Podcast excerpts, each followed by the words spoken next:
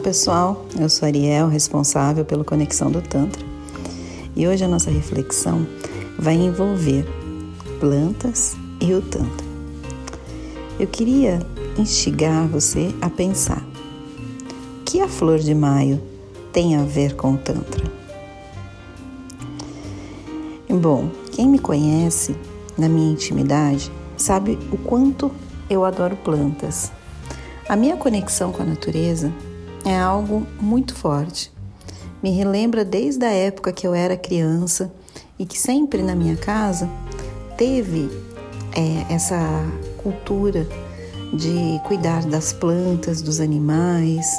A agricultura era algo que a gente tinha na nossa infância, mesmo que morássemos em cidades e fosse de uma maneira menor, né? não eram sítios, não eram fazendas, mas tudo isso me trouxe uma conexão muito forte com a terra, com a natureza.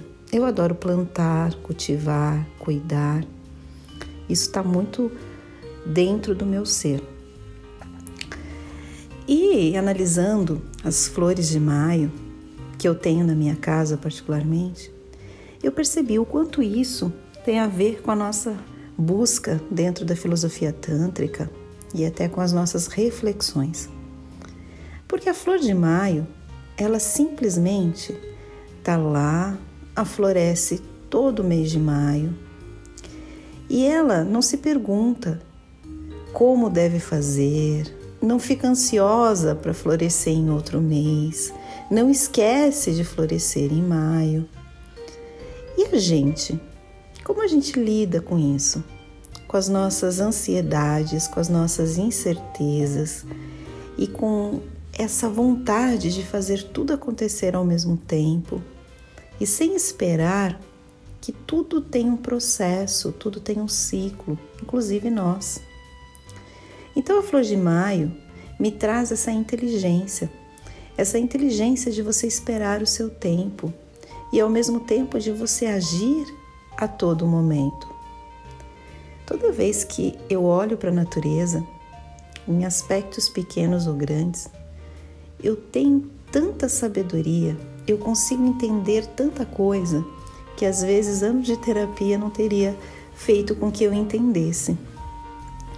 Então, analisando e trazendo essa metáfora da flor de maio para a nossa vida, como que você lida com seus processos?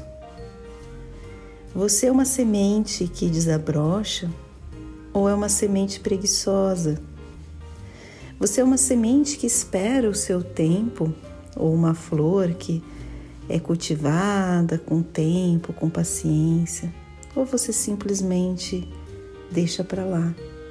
Como você aduba os seus projetos, as suas vontades, aquilo que você quer realizar na vida?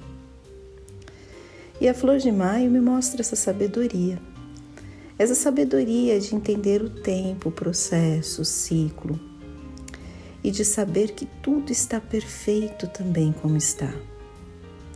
Muitas vezes a gente quer mudar muita coisa em nós e principalmente nos outros e esquece de observar e viver o nosso processo, viver a nossa vida, o nosso propósito, as nossas realizações, porque a gente está mais preocupado em olhar pela janela, está esquecendo de adubar a nossa mente com boas ideias, com bons conteúdos, está esquecendo de alimentar a nossa alma com uma energia positiva, com o sol, com músicas, com a dança, com meditação está esquecendo de perceber a importância da vida em cada minuto que ela acontece. E isso de fato faz toda a diferença. A sua visão da vida faz toda a diferença com a sua felicidade ou a sua infelicidade. Engana-se quem pensa que a felicidade está atrelada ao externo Quanto mais eu estudo, mais eu tenho certeza que a felicidade está atrelada ao interno. a forma como você se projeta na sua vida, nas suas escolhas, nas suas realizações, nos seus projetos e como você enxerga tudo isso.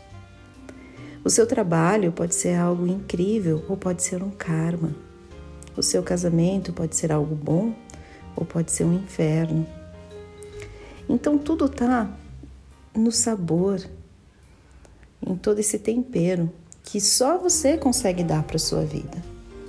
E essas mudanças, essas transformações, assim como a flor de maio, elas acontecem de dentro para fora.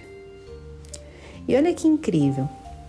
Às vezes a gente percebe que a gente quer muito a motivação dos outros, a gente quer aquela aceitação de fora, a gente quer que o olhar do outro nos aprove, não é? A gente tem essa dificuldade muitas vezes. E a flor de maio, ela não espera a motivação de ninguém, ela simplesmente acontece. Ela vai acontecer em maio. Então ela não espera ninguém falando: olha que legal, aconteça aí. Aí você pode me dizer assim, mas poxa, mas é uma planta. E qual a diferença para você que também está nesse processo da natureza? A diferença é que às vezes a gente complica demais. A gente esquece de olhar com simplicidade a vida e as coisas corriqueiras do dia a dia. A gente dramatiza, vitimiza, e traz um apelo emocional gigante, porque não somos assim. E não tem problema. Se a gente se conhece, conhece as nossas sombras, as nossas potencialidades está desenvolvendo. Agora, depender do outro, esperar a aprovação alheia, isso só vai fazer com que você se frustre. A frustração ela está muito ligada a essa expectativa do que o outro vai pensar, do que o outro vai ou não aprovar. E a vida vai passando, as coisas vão acontecendo e a gente esquece de viver os nossos processos. Será que você é uma flor de maio que floresce em novembro? Será que você é uma flor de maio que nunca floresceu? Será que você é uma flor de maio que floresce em janeiro? Que flor de maio você é? Essa é a minha reflexão de hoje. Gratidão por ter me ouvido até aqui. Não esqueça de observar a natureza. A chave de muita coisa e de entendimentos profundos está aí. Até uma próxima. Tchau, tchau.